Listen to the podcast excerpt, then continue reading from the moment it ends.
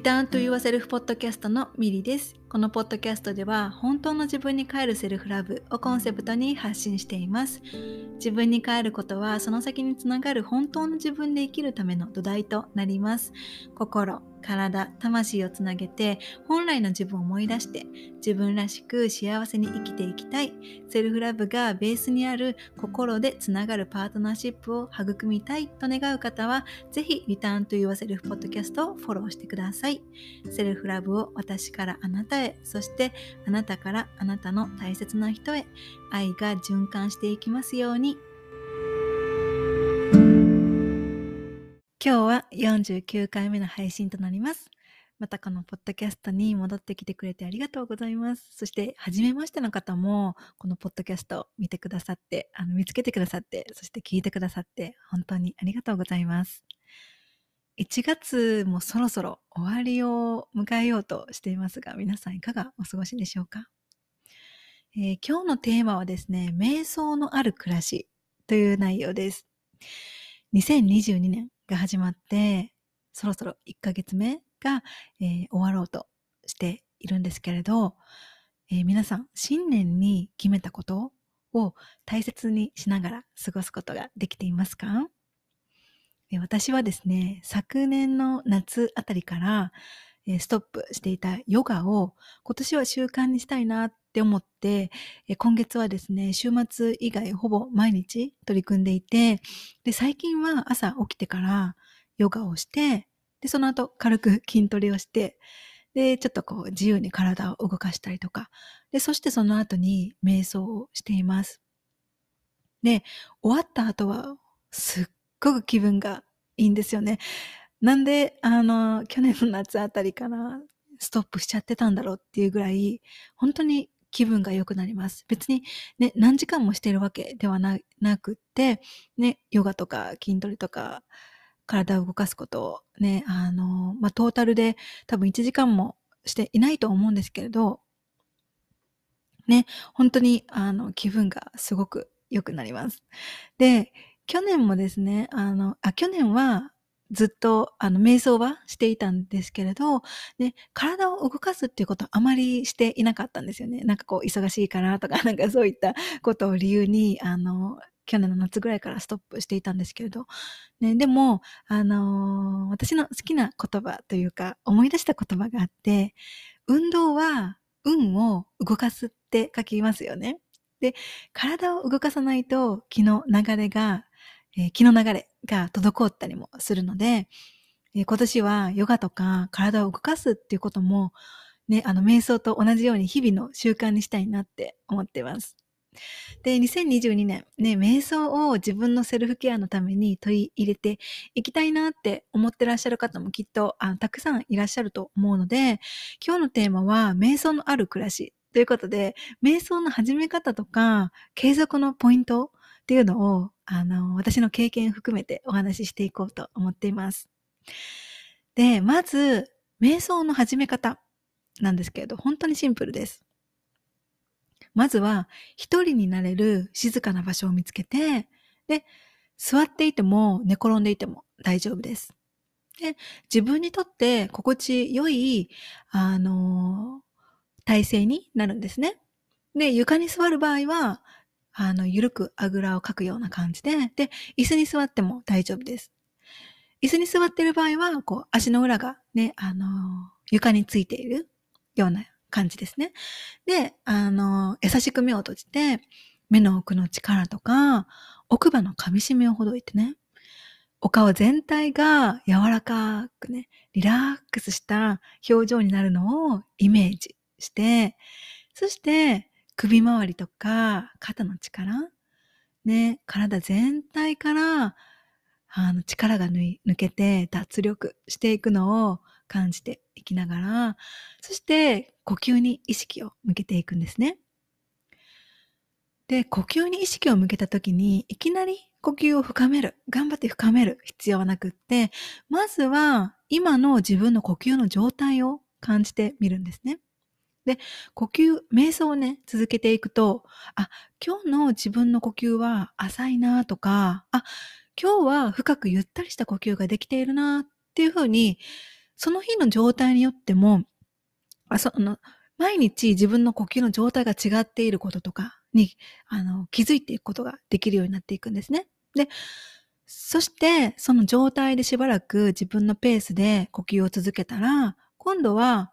ゆっくりと呼吸を深めていくんですね。いつもよりゆったりと深く息を吸って、そしてゆったりと長く吐き出していきます。で、吐く息は吸う息よりも長くなるように意識して、ゆったりと吐き出していくんですね。で、この、その状態でゆったりと深い呼吸をしばらく繰り返したら、自分のペースで元の自分の呼吸のリズムに戻っていきます。そして呼吸が安定したら自分のタイミングで少しずつ体に意識を戻してゆっくりと瞬きをしながら目に光を入れて、えー、元の状態に戻っていきます。で、この時に瞑想する前と瞑想する後ではどんな心と体に違いがあるかっていうのを、え、感じてみるのもいいと思います。これがですね、瞑想の流れっていうのを簡単に説明してみました。なんとなく、あの、イメージが、あの、つかめていたら嬉しいなって思います。で、瞑想するときに何か音楽が必要な人はですね、え YouTube とか Spotify で検索をすると、瞑想にあの、向いているリラックス系の音楽が、あの、たくさん出てくるので、あの、自分に合ったもの、自分が瞑想やりやすいなって思うものを、あの、見つけてみるといいと思います。私は、あの、インサイドタイマーっていうアプリを使っているんですね。でも、あの、もしかしたら今は日本からあのダウンロードはできないっていう話も聞いたんですよね、以前ね。なので、以前はね、あの、日本からでも、私も日本にいる時にダウンロードしたので、あの、できたんですけれど、でも、あの、瞑想のね、アプリもいくつか、あの、あるので、そして、あの、インサイドタイマーは、あの、外国の、あの、外国人の、あの、誘導瞑想とか結構多いんですけど、でもあの、日本向け、あの、日本人向けの瞑想アプリとかもあると思う、あの、たくさんあるので、あの、そういったこと、ものもですね、調べてみると、あの、いいと思います。で、じゃあ、瞑想のね、方法はわかるけれども続かないんだよねっっていう方も多いと思います。私も昔はそれでした。これでした。で、あの、本当にその気持ちすごくわかります。ね、今まで、あの、今でこそね、私も毎日、ほぼ毎日、あの、瞑想をしているけれども、私自身もこれまでに 瞑想、ね、三日坊主、何回も繰り返したんですよね。で、瞑想が続かない理由として、瞑想に集中できないとか、気が散る、雑念が入ってしまうっていうのをよく耳にします。で、ここでのアドバイスとしては、雑念が入ってしまうときは、その雑念にすぐに反応して、あれこれ思考を巡らせるのではなくって、遠くの方からその雑念を眺めるようなイメージをしてみてください。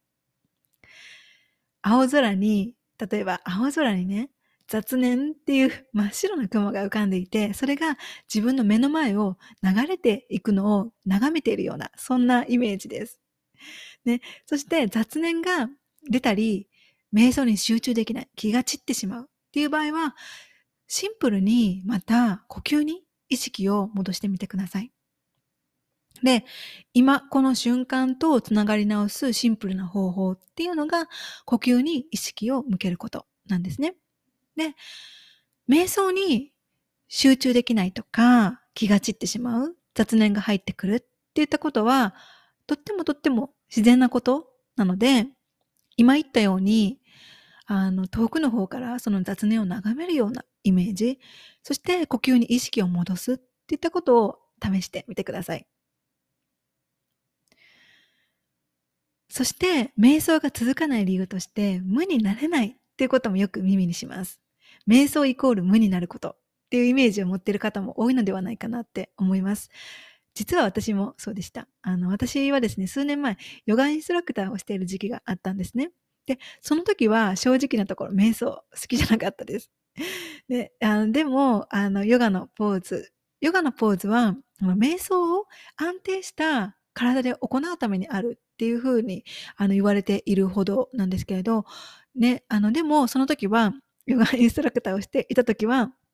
瞑想よりもヨガポーズの練習ばかりしてました。ね、ちょっと話がそれたんですけれども、で瞑想は昔の人がしていた修行のようなもの、つまり無にならないといけないっていうようなイメージもね、もしかしたらあるかもしれないんですけれど、瞑想は無になることを一番の目的とするのではなくって、今この瞬間とつながり直すこと、そして自分の内側に意識を向け直すことを目的とするのが、あの瞑想が現代の今の時代を生きる私たちにもたらしてくれる一番の、あの、素晴らしい点だと思うんですよね。で、瞑想イコール無になることっていうのを目的と、ね、しなくていいんだって知ることで少しでもですね、瞑想のハードルがあの下がって取り組みやすくあの感じていただけたらなって思います。で、あと、瞑想は30分とか長時間取り組まないといけないって思ってる人もあの多いと聞きます。ね、長時間瞑想するからいいっていうわけではなくって、自分のライフスタイルに合わせて5分でも10分でも日々の中に取り入れてあげることが大切です。今日は時間がないから5分だけやろうとか、今日は仕事休みだから15分しようかなとか、ね、今日は自分のためにゆったりと瞑想したいから、あの、時間を多めにとってみようとか、ね、その日のスケジュールとか自分の体調に合わせて自分にとって必要な瞑想時間を作ってみてください。そして瞑想が続かない理由としてもう一つ効果が感じられないっていうものがあると思います。瞑想についてネットでね、調べれば瞑想にはこんな効果があるよっていろんなね、情報が出てきますよね。でも、そういった効果っていうのは、たった1日、3日、1週間取り組んだだけでは、なかなか得ることができないんですね。瞑想はコツコツ継続してこそ、ふとした時に効果とか、内なる変化を体験できるようになっていきます。しかもそれは続ければ続けるほどに効果や変化を感じられやすくなっていきます。なので、1日3日、1週間取り組んで、そこで何も効果を感じられなかったからといってやめてしまわないことが大切です。最低でも21日間、そして1ヶ月、そして3ヶ月、半年、1年と継続してみることが大切です。で、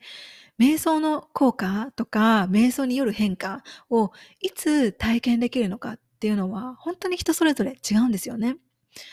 で、私自身は瞑想を続けて、3週間目あたりに瞑想しなきゃから、瞑想したいっていう気持ちに変わったことを、変わってきたことを感じるようになったんですね。で、それはなぜかっていうと、瞑想中の呼吸の深さとか、心の落ち着き、自分の意識が自分の内側に向けられている安心感とか、心地よさといったことを感じるように、感じることが増えていったからです。で、そんな風に瞑想しなきゃから瞑想したいっていう気持ちに変わったことで、あの、私自身はあの瞑想が継続しやすくなりました。で、瞑想にはこういう効果があるからっていう理由で瞑想に取り組むと、なかなか効果が感じられずに、瞑想が嫌になってしまったり、瞑想をしたいよりも、瞑想にはこういう効果があるから、だからやらなきゃっていう自分にプレッシャーをね、与えてしまうことも、あの、もしかしたらあるかと思います。それも、瞑想がね、続かない原因の、あの、一つになってしまうんですよね。で、瞑想にはこういう効果があるからっていうことを理由に、瞑想に取り組むのではなくって、なんで瞑想に取り組みたいのか？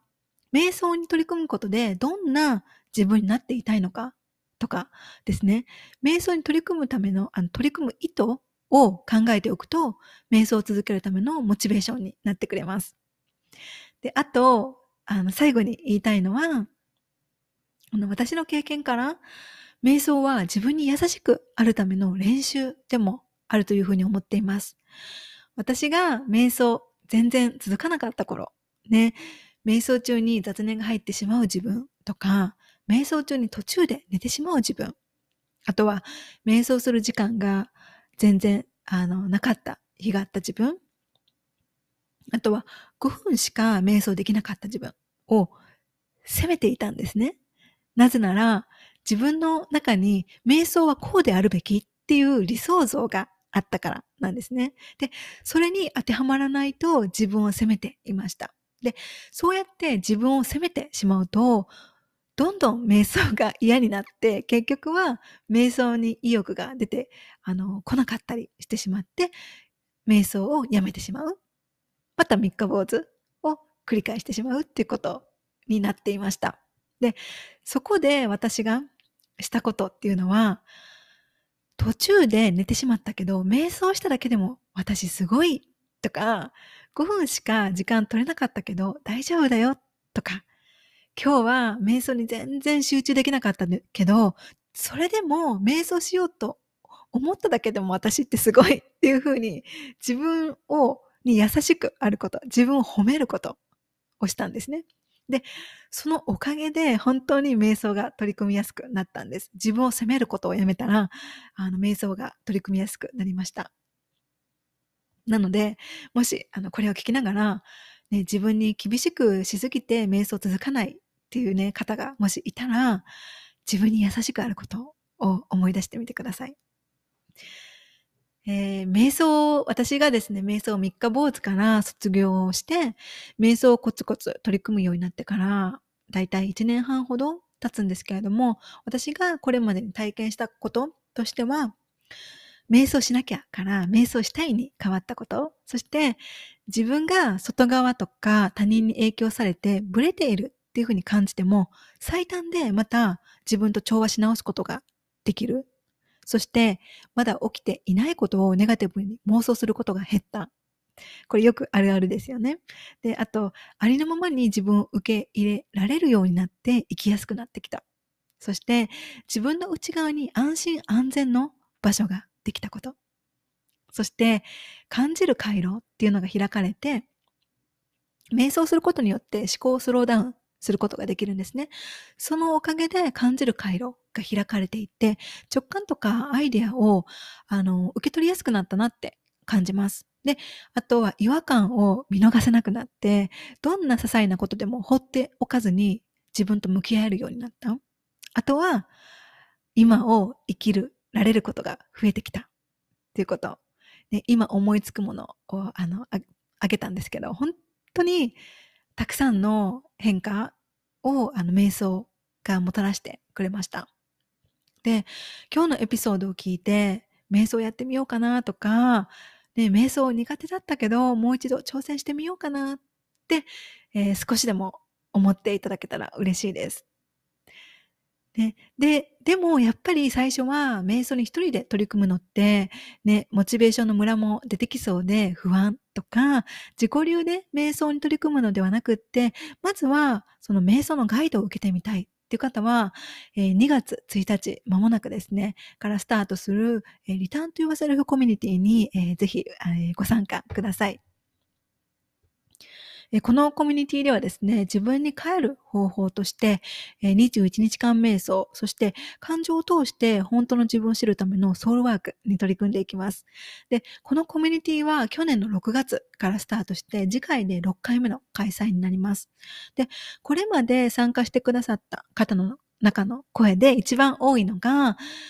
えー、私と同じようにね、瞑想しなきゃから瞑想したいに変わったっていうこと。そして、あとは、えー、自分に対するジャッジが減ってきたとか、自分の内側を見つめることが増えてきたとか、もやもやした時とか、不安な時、焦っている時に、ちょっとでも目を閉じて一旦落ち着こうって、えー、立ち止まることができるようになったとか、いろんな変化を聞かせていただいています。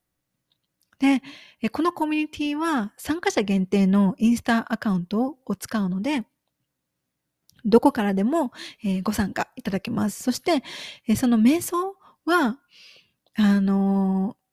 決まった時間に集まって取り組むのではなくって、限定アカウント上に、す、で、に配信された瞑想ビデオの中からご自身のその日の気分に合うものを選んで取り組んでいただくんですね。で、皆さんのライフスタイルに合わせて負担のないように、あの、取り組んでいただきたくって、えー、一日の中で自分の好きな時間に瞑想に取り組んでいただくことができます。で、えー、そして私の、えー、コミュニティで配信している瞑想っていうのは、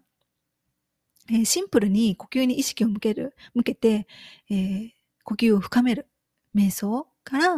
えー、今この瞬間とつながり直す瞑想、そしてボディスキャン瞑想とか、えー、ハートを開く瞑想、そしてイメージを使った瞑想とか、様々なバリエーションの瞑想を用意しているので、自分にとって取り組みやすい瞑想スタイルを、えー、見つけることもできます。で、さらにこのコミュニティはですね、瞑想に取り組んで終わりではなくって、アウトプットをする機会もあるんですよね。なので、え自己、自己理解も深めてくれます。そして、いただいたアウトプットには、毎回私から、あの、お返事をさせていただいてるんですけれど、その私の返信の内容とか、その、ね、その、返信に、返信で寄り添ってくれたことで気づきにつながったり、救われたっていう、あの、声も、あの、いただくことがありました。で、あと、この、えー、コミュニティ1ヶ月間あるんですけれど、21日間瞑想の他に、えー、感情を通して本当の自分を知るソウルワーク。これはジャーナリングのようなものに、えー、取り組んでいきますで。感情はメッセンジャーなんですね。感情はいつも私たちに何かを伝えてきてくれています。で、感情の裏側を見つめていくいくことによって、自分が抱えている思い込みとか制限に気づいていくことができたり、あとは自分が人生で大切にしていることとか、大切な価値観など、自分の、えー、あり方とか人生の軸につながるようなものを気づいていくことへとつながっていくんですね。で、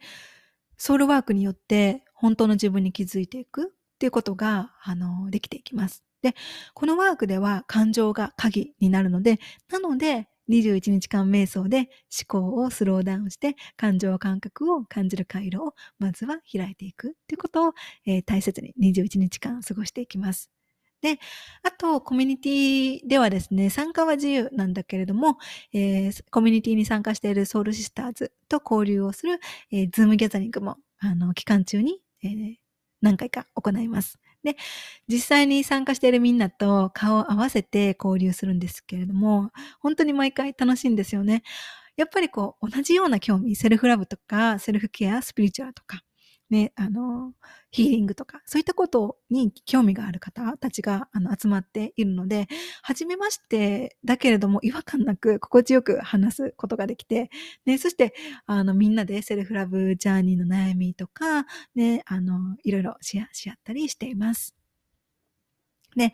えー、このコミュニティはですね、昨年は毎月開催していたんですけれども、今年はえ2月に開催をしたら、その次はえ5月、そしてその次は8月っていうふうにですね、ま、あの、今年はあの、毎月の開催ではなくなってしまいます。なので、えー、自分に帰ることを自分の心と体で、えー、体験したい。そして、セルフラブ、セルフケア、セルフヒーリングのために、あの、瞑想とか感情と寄り添うソウルワークによる内観を取り入れていきたいとか、自分に帰る習慣づくりを今から始めていきたい、そしてコツコツ継続していきたいっていう方は、ぜひ2月1日からスタートするコミュニティでお会いしましょう。現在、私の無料のニュースレターに登録をしていただくと、リターンと Yourself ワークシートの PDF をプレゼントしています。そのワークシートには、本当の自分に帰るために大切なことの一つである自分を知ることとか、そして本当の自分を知るためのソウルワークについても触れています。また、えーね、2月1日から始まるコミュニティのさらに詳しい情報もえ、そちらに記載をしているので、このエピソードの概要欄にえ、リンクを貼っておくので、ぜひ無料のニュースレターに登録をしてえ、リターンと yourself ワークシートえ、自分に帰るエッセンスのたっぷり詰まったワークシートをえ、と、そのコミュニティの詳細をそちらから受け取ってみてください。もしコミュニティに関して何か質問があったら、えー、お気軽に私のインスタグラム、えー、ミリカルナに、えー、メッセージを送ってきてください、えそれでは今回のエピソードは以上です。